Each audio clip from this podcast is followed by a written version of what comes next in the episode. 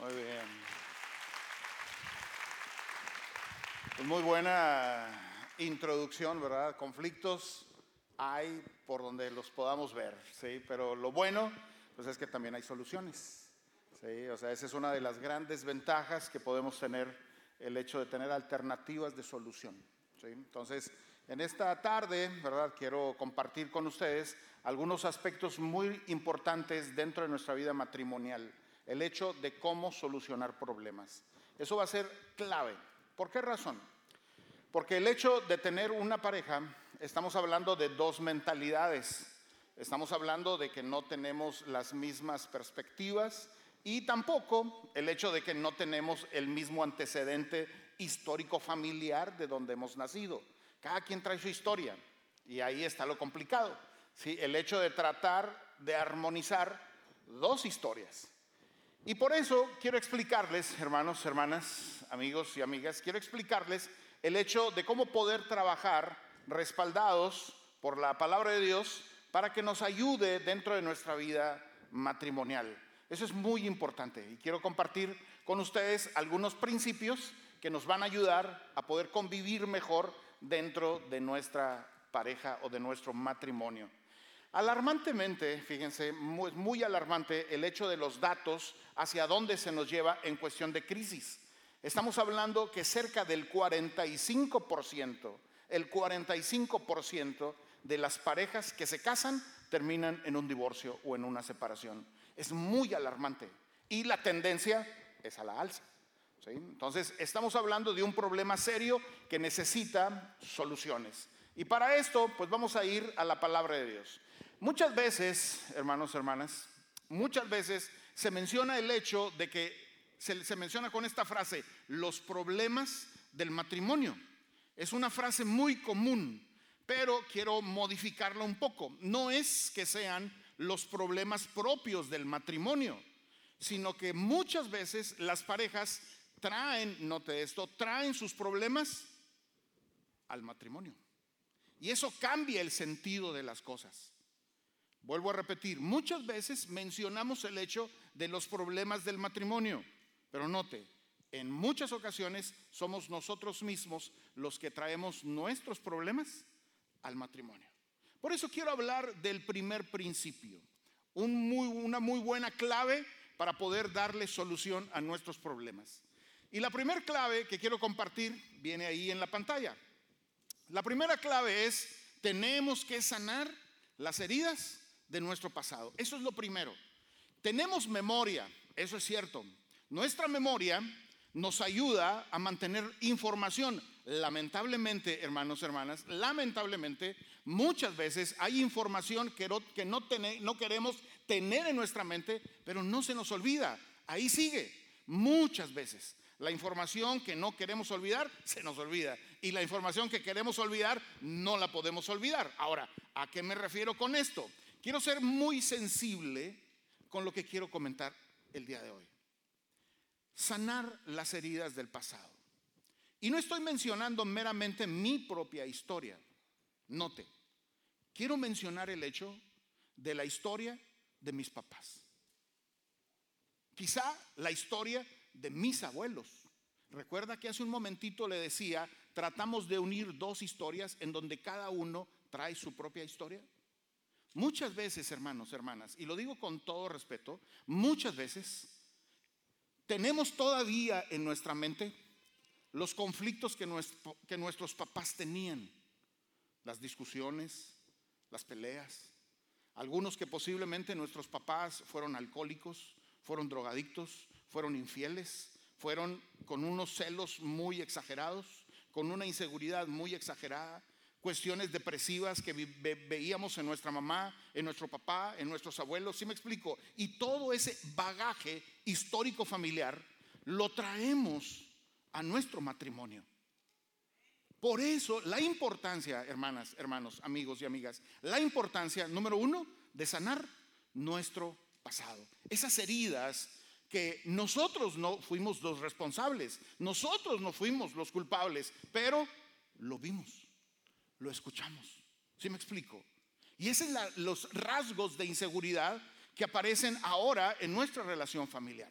Pero déjeme comentar algo. Hay algo muy importante. La palabra de Dios nos dice, note usted, y va, a verlo aquí en la pantalla. La palabra de Dios nos dice que de modo, ayúdeme a leerlo por favor, de modo que si alguno está en Cristo, nueva criatura es. Las cosas viejas pasaron, he aquí ahora todas son hechas nuevas. Eso es lo que dice la palabra de Dios. Y eso, eso para mí, hermanos, hermanas, eso para mí lo puedo catalogar como una, note, sanidad emocional. Todo lo que traía arrastrando, por eso le llamamos bagaje, todo lo que traíamos arrastrando, llega el momento en el que tenemos un encuentro con Cristo Jesús y eso se corta. Muchos le llaman las maldiciones familiares. Muchos le llaman esa especie de transición en donde todavía esas secuelas del pasado siguen apareciendo. Pues déjenme darles una muy buena noticia. En Cristo Jesús todo eso se queda atrás. Amén, hermanos. ¿Quiere un ejemplo? Le voy a poner un ejemplo. Dice la palabra de Dios de una mujer, a lo mejor conoce la historia, de una mujer que tenía un alabastro. ¿Recuerda la historia? Nada más dígame que sí y no se la platico tenía un alabastro. ¿Qué significa ese alabastro? Ese alabastro, note, está medio feo esto, ese alabastro significaba el ahorro del trabajo de esa mujer. ¿A qué se dedicaba esa mujer? Esa mujer se dedicaba a lo que actualmente le llamamos sexo servicio. Esa mujer deleitaba a los hombres y todo lo que se le pagaba, esa mujer lo iba juntando hasta que llegó a juntar determinada cantidad que pudo comprar un alabastro. Un alabastro contenía un perfume de alto precio. ¿A dónde fue a parar ese alabastro? Diga usted, a los pies de Cristo. ¿A dónde fue a parar ese alabastro? ¿Y qué sucedió? Se tuvo que romper. Por eso le digo, todos nuestros pasados, la historia que haya tenido usted, la historia que haya tenido yo en Cristo Jesús va a parar ahí, a sus pies para que Jesús nos diga, ahora sí, vete en paz. ¿Sabe que muchas personas, muchas personas constantemente se aquejan de eso? No tengo paz, no disfruto mi vida matrimonial, tengo muchos problemas, ya no sé qué hacer. Lo primero es sanar esas heridas del pasado. Yo le invito en el nombre de Cristo Jesús a que ponga a los pies de Cristo su historia la historia que vivió cuando era chico, la historia que escuchó cuando a lo mejor detrás de paredes escuchaba las discusiones o a lo mejor cuando se metía como una especie de referee en las discusiones y pleitos de sus papás. Todo eso en el nombre de Jesús, póngalo a sus pies. Amén, hermanos. Eso es lo primero. Eso es lo primero para poder solucionar problemas. No podemos solucionar problemas de la manera tradicional, tenemos que hacerlo de una manera diferente. Si estamos en Cristo Jesús, es Cristo Jesús el que nos ayuda a darle soluciones. Amén. Eso es lo primero. Ahora, quiero pasar a lo segundo. Lo segundo, para poder solucionar problemas, tiene que ver con el hecho de decidir amar. Decide amar. Eso es lo segundo. ¿Ok? Decide amar. ¿Por qué razón? Porque a veces somos egoístas. Y ponemos o anteponemos nuestros propios límites. Y déjenme se lo expreso de esta manera. Muchas personas en las parejas, muchas parejas, se protegen emocionalmente, se protegen. Y por eso escuchamos personas que gritan, tratan de imponerse para que la otra persona no se acerque demasiado y la lastime, como en ocasiones anteriores. Nos protegemos. Por eso digo yo que cuando una persona se molesta, lo que está haciendo es utilizar un mecanismo de defensa. Porque ¿quién se va a querer juntar con una persona enojona? Dígame, ¿quién? Nadie. Nadie. Y eso lo vemos. Nada más identificas que tu esposo está molesto y ¿qué haces? Sácale la vuelta. ¿Sí? Hay un pasaje en la Biblia que dice, la mujer debe de estar sujeta a su marido. ¿Lo recuerdan? Pero no lo hacen. La mujer está con sujeta. ¿Sí? En México decimos así, está con sujeta, está enojada. Ajá. Y déjeme le doy otro tips, otro tips, otra clave. Déjeme le digo, muchas veces cuando vea usted a una persona, le digo yo, está como en posición de taza, La posición de taza es cuando está así, ¿verdad? Ok, acércate, todavía no estás bajo riesgo. Pero si está en posición de jarrito, ni te acerques. Ok, a lo mejor lo ha visto ahí en casa. Tenga mucho cuidado. Ok, el asunto es, hay que decidir amar.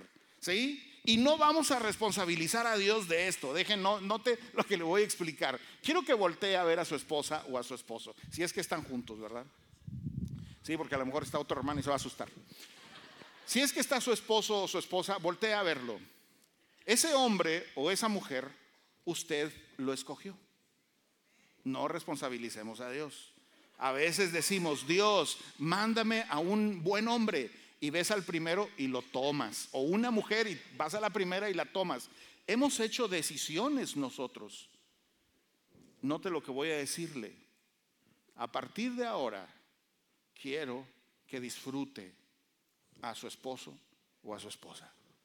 ¿Por qué razón? Porque ya hicimos a un lado todo nuestro pasado. Y yo estoy decidiendo amar. Yo estoy decidiendo amar. No me diga, no me diga, por favor, no me diga cosas que no le gustan de su pareja, no me las diga, nada más piénselas. Lléveselas a los pies de Cristo Jesús y comience a amar. Decida amar. Ese es un principio bien importante, hermanas, hermanos, porque a veces cuando no estamos contentos con lo que tenemos, note, es cuando buscamos algo más. De ahí la tasa tan elevada de infidelidades, la tasa tan elevada de separaciones, le decía, y de divorcios. Pensamos que el jardín del vecino o la vecina está mejor que el nuestro. Y es una situación de alto riesgo disfrute lo que tiene. Dígalo, por favor, me encantó. Dígalo, voy a disfrutar lo que tengo. Bien, más convencidos. Voy a disfrutar lo que tengo. Amén. Ahora sí, voltee a verlo y véalo con esos ojos de amor. ¿Vamos bien, hermanos? Llevo dos, ¿ok? Llevo dos. Y esto es muy importante, el hecho de poder abrirnos para poder disfrutar la relación de pareja. Ahora sí, siéntase en libertad de amar a su esposa o de amar a su esposo. Ahora, quiero hacer un paréntesis aquí. Muy posiblemente, hermanas, hermanos, muy posiblemente haya entre nosotros personas que pasaron por un proceso de infidelidad, que a lo mejor entraron en un proceso de separación, o a lo mejor en un proceso de divorcio, o a lo mejor viudez que su esposa o esposo falleció. Lo digo con todo respeto porque es una situación complicada. También hay que solucionar ese tipo de situaciones en donde las personas cuando generan un rompimiento o hay un abandono o hay una muerte, tienen que pasar por un proceso de duelo. Esas personas. Quiero decirles un mensaje directo a ustedes hermanas o hermanos o amigas o amigos que están en estos cuatro ejemplos. Vengan a la iglesia y busquen a Jesús. Si van a amar a alguien, enamórense de él. Si su esposo falleció, enamórese de su esposo, Jesús. Si su esposo los abandonó o las abandonó o no sé lo que haya sucedido, enamórese, enamórese perdón, de Cristo Jesús. Lo digo con todo respeto porque sé que posiblemente haya personas que están pasando por esta situación actualmente. Cristo Jesús es una muy buena solución para nuestra vida que se ha desmoronado por una situación conflictiva. Lo digo con todo respeto. Dice la palabra de Dios, hablando acerca de decide amar, a ver si por favor me ayudan ahí con la siguiente, dejando, sanando las heridas del pasado decide amar. Hay un pasaje en la Biblia y quiero que me ayuden a leerlo. Noten, dice así, a ver si me lo ayudan por favor. Léanlo conmigo. Dice, maridos, amen a sus mujeres, así como Cristo amó a la iglesia y se entregó a sí mismo por ella. ¿Está bien? Amen, decidan amar. ¿Está su esposa o su esposo ahí cerquita? Quiero pedirles que por favor tomen la mano. Tomen la mano volteen a verla o volteen a verse, perdón, mejor más práctico, volteen a verse y díganse, decido amarte. Número tres, el tercer principio que quiero compartir con ustedes es el hecho de escucharse mutuamente. ¿sí? Escúchense mutuamente. Escucha más y habla menos. Eso también es sumamente importante dentro de la relación matrimonial. No solamente es el hecho de imponer, le decía. Hay, una, hay un concepto que le llamamos nosotros una escalada emocional, le llamamos escalada emocional. La escalada emocional tiene el sentido de que una persona quiere establecer su propio principio o su propia conclusión y a la otra persona no le gusta y entonces eleva el timbre de voz y así se van. El otro eleva el timbre de voz, el otro más todavía y empiezan las discusiones. A veces terminan en todo un caos, pero porque no están dispuestos a escucharse con claridad. Por eso la palabra de Dios nos da el consejo. Y note usted, le da por favor al texto, dice la palabra de Dios de la siguiente manera. Dice, por esto mis amados hermanos, todo hombre que dice ahí, sea pronto para oír y sea tardo para hablar. Eso es muy importante, el hecho de establecer nuestros oídos para prestarle atención a nuestra pareja, a nuestra esposa o a nuestro esposo. Es importante. ¿Por qué razón? Porque vamos a llegar a muy buenas conclusiones, vamos a completar metas, vamos a alcanzar objetivos. Y eso es muy importante. Estaba escuchando, note usted, estaba escuchando este concepto, un concepto nuevo para mí. Y lo, lo mencionaron así, infidelidad financiera. Y mencionaron varios casos, espero y no vaya a salir afectado aquí alguno de ustedes. varios casos. Número uno, cuando la pareja no sabe que te compraste algo con el presupuesto de la familia. Y llegas y lo presumes, mira lo que me compré. Y la otra persona dice, ¿y por qué no me avisaste? Infidelidad financiera. Número dos, cuando tienen cuentas de banco y la otra persona no sabe. Infidelidad financiera. Y dije yo, órale, eso está muy bueno digo, hablando de problemas para que puedan solucionarse, ¿verdad? Noten ustedes cómo muchas veces no estamos dispuestos a escuchar, no estamos dispuestos a trabajar juntos para poder salir adelante en nuestra vida, hablando de ciertos conflictos. Lo mejor es platicar. Hablen, conversen acerca de cómo solucionar. Si tienen una meta o una idea, perdón, si tienen una idea, háblenla, compártenla y es mejor. Van a trabajar en equipo. Escuchen la opinión de los demás. Acuérdense de esa vieja frase que dice, dos cabezas piensan mejor que una. Le damos a la siguiente, por favor. Note usted. Ahora, quiero hablar acerca del hecho de, a ver a la siguiente, por favor, del texto ahí. Quiero hablar acerca de ser empático. Esto también, hermanos, me resulta muy importante. ¿Por qué razón? Porque la empatía lo que va a ayudarnos dentro de nuestra relación de pareja es que sepamos que estamos respaldados por la otra persona. Note que no estamos solos o solas. Eso es la empatía, aunque se define muy simple, ¿no? El hecho de ponerse en el lugar del otro. Bueno, para un servidor en el tema de pareja quiere decir sentirse respaldado, no sentirse solo. Que eso es lo que muchas veces vemos en las parejas, momentos de soledad. ¿Cómo le llamamos técnicamente a eso? Le llamamos pautas de divorcio emocional. Así le llamamos. Pautas de divorcio emocional. ¿Qué significa eso? Eso significa que hay parejas que viven en la misma casa, pero no se hablan. Hay parejas que duermen en la misma habitación y en la misma cama, pero están de espaldas. Hay parejas que se comunican solamente para lo más necesario.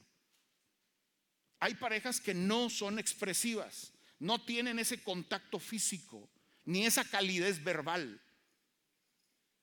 ¿Qué significa eso? Que están divorciados. Siguen viviendo en el mismo lugar, pero están divorciados emocionalmente.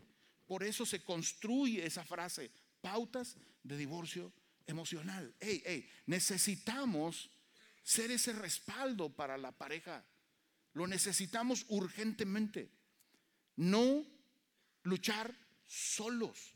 Tenemos que acompañarnos en todo el proceso de vida que llevamos. Básicamente, una vida matrimonial.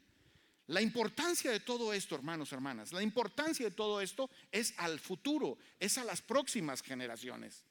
Necesitamos, así urgentemente, necesitamos consolidar en los corazones de nuestros hijos y de nuestras hijas una vida matrimonial esperanzadora, esperanzadora, porque ya muchos ya no se quieren casar. ¿Por qué razón? Porque saben que se van a separar o se van a, divorciar. O sea, no podemos dar ese mensaje. Creo que la iglesia, creo que nosotros como creyentes podemos mantener vidas matrimoniales sólidas, fuertes y duraderas. Ahora sí, como dice la palabra de Dios, hasta que la muerte no se pare. Dice que estaban dos cristianos y ambos fallecieron y se fueron al cielo. Todos los cristianos se van al cielo, ¿sale? Y fallecieron. Falleció primero el Señor, ¿verdad? El esposo, y se fue al cielo. Y luego de rato falleció la esposa y también se fue al cielo. Y ya ve la hermana, me encantan las hermanas, ¿verdad? Allá andaba en el cielo, nube tras nube, buscando a su esposo. ya ve que aquí en la tierra es igual, las esposas andan buscando al esposo, ¿verdad? Allá en el cielo sucedió algo muy similar. Allá anda la esposa buscándolo, ¿no? Oye, San Pedro, ¿no has visto a mi esposo? No, no lo he visto. Oye, Juan, ¿no lo has visto? No, hasta que allá a lo lejos, detrás de una nube, que ve al esposo. Y ya ve, como en las telenovelas, allá va, corre y corre la hermana, ¿verdad? Con los brazos abiertos para recibirlo. Y el hermano cuando la vio le dijo, él, alto. Y pues ahora sí que la, cara, ¿no? De romance se le vino abajo a la hermana y le dijo, ¿qué? Eres mi esposo, déjame abrazarte. Y el esposo le dijo, ah, recuerda lo que dijo Jesús, hasta que la muerte no se pare. O sea, allá no te voy a reconocer. No seamos así, ¿verdad? No seamos así. Tenemos que respaldarnos mutuamente. ¿Sí? Por eso me gusta el hecho de la empatía. ¿Sí? Me gusta el hecho de la empatía. ¿Por qué? Porque vamos a ser respaldos. ¿Sí? Vamos a ser alguien que pueda soportar el peso de la otra persona. Hacerle saber que no está sola. Hacerle saber que podemos encontrar soluciones. Hacerle saber que yo puedo darle el amor que ella necesita y podemos juntos salir del problema. Creo que eso nos ayuda de manera muy funcional a poder avanzar en la vida, que es mucha presión. Me encanta el pasaje y quiero compartirlo con ustedes. Note el pasaje. Vamos a ver lo que dice la palabra de Dios ahí en Eclesiastes. A lo mejor ya lo he escuchado. Dice la palabra de Dios de la siguiente manera. Mejor, ¿qué dice? Mejor son dos que uno. Y sigue diciendo, porque tienen mejor paga de su trabajo. Y sigue la palabra de Dios, porque si cayeren, el uno levantará al otro. Ay de aquel que está solo. ¿Quién lo va a levantar?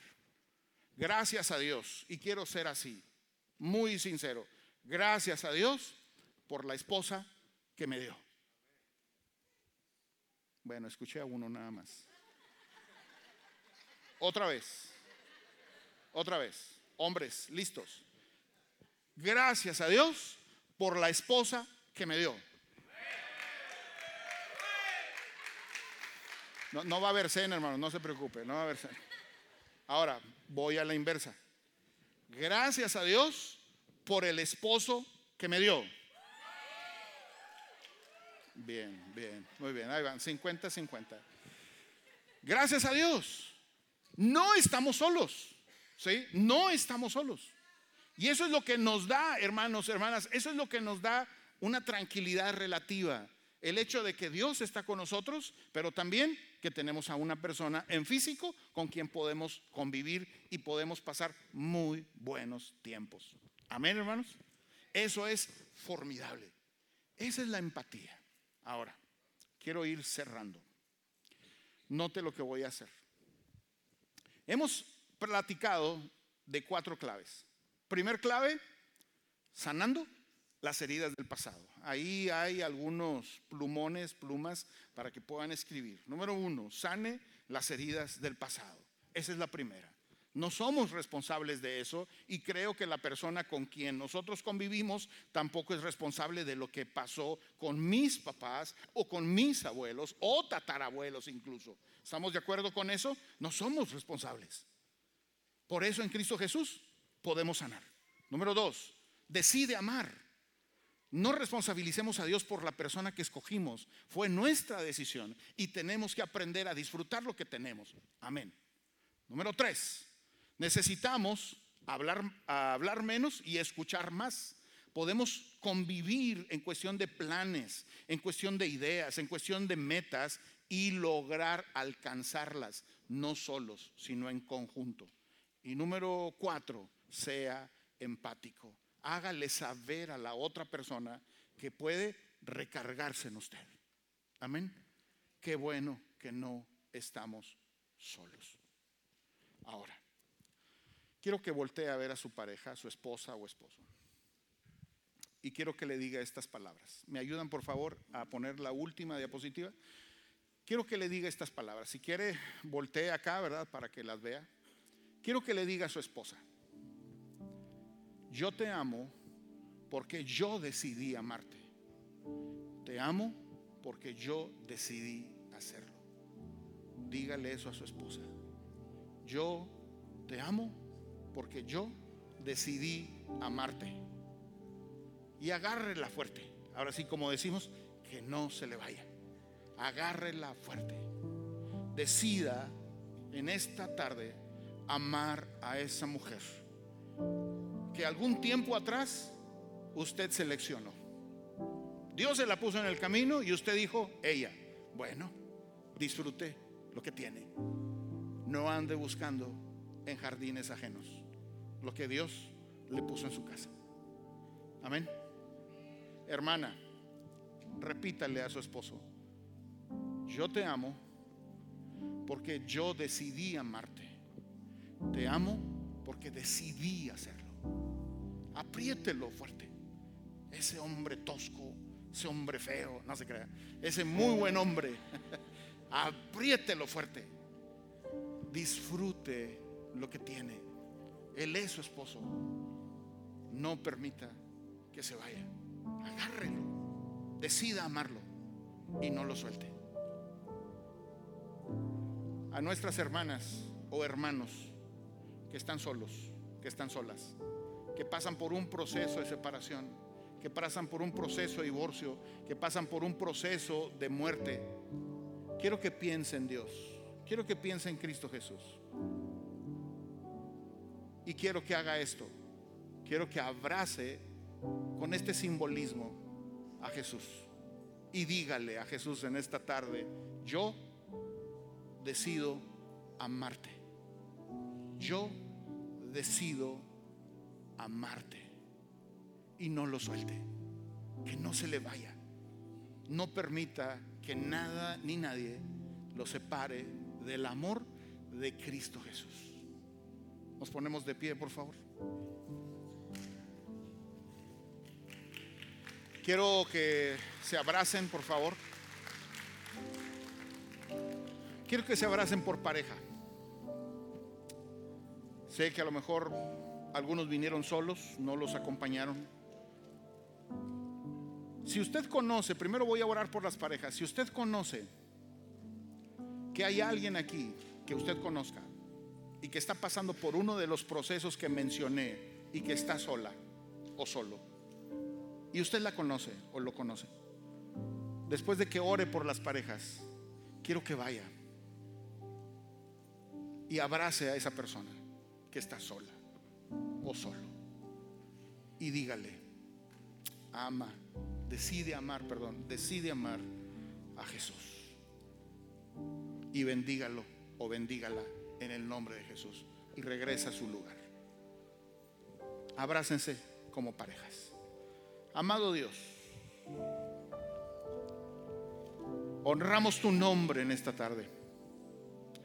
Porque sabemos que podemos tener problemas, Podemos tener conflictos en nuestra vida matrimonial, pero también hay soluciones. Hay alternativas muy buenas en tu palabra, como las que hoy hemos escuchado. Necesitamos sanar nuestro pasado y no traer esos problemas de nuestro pasado a nuestro matrimonio. No sé qué tipo de vida familiar tuve no, te conozco, pero yo le pido a Cristo Jesús que esas heridas terminen, que sean solamente un triste recuerdo, lo que posiblemente viviste en tu casa con tus papás, con tus abuelos, con tus tíos, no sé, con quien hayas convivido, y que lo cortes, y que de ahora en adelante esas heridas se queden en el pasado, y que construyas una vida matrimonial con libertad, con paz, y que disfrutes lo que tienes. Disfruta a tu esposo, disfruta a tu esposa, abrázalo fuerte, abrázalo fuerte. Dile, decido amarte, decido amarte. Te pido en el nombre de Jesús que bendigas estas parejas que hoy vinieron con una expectativa de encontrar claves. Dimos cuatro claves, Señor. Cuatro claves para que ellas o ellos se los lleven a su casa y que sigas bendiciendo su vida matrimonial. Junto con ello, ahora, quiero pedir por aquellas personas que están solas, que posiblemente vinieron solas, por algún proceso de separación, algún proceso de divorcio, algún proceso de muerte, y están solas. O bien que sus esposos no los acompañan aquí quiero orar por ellas, quiero orar por ellos, para que también tu Espíritu Santo se haga presente en sus vidas, para que les des la paz, les des la tranquilidad en medio de esta situación complicada para ellos o para ellas. Dales paz y que se enamoren de ti. Bendícelos, bendícelas y que sepan que no están solas. Cristo Jesús está con ellas, está con ellos. Y que también ellas y ellos decidan amarte a ti. Bendice a la iglesia, Señor, que necesitamos constantemente de ti en medio de problemas, en medio de conflictos. Necesitamos de ti para que seas nuestra luz, para que seas nuestra guía y que sigamos, Señor, adelante en el camino cristiano. Te damos el honor y te damos la gloria por la bendición recibida el día de hoy. En el nombre de Jesús oro. Amén. Dios los bendiga, hermanos, hermanas.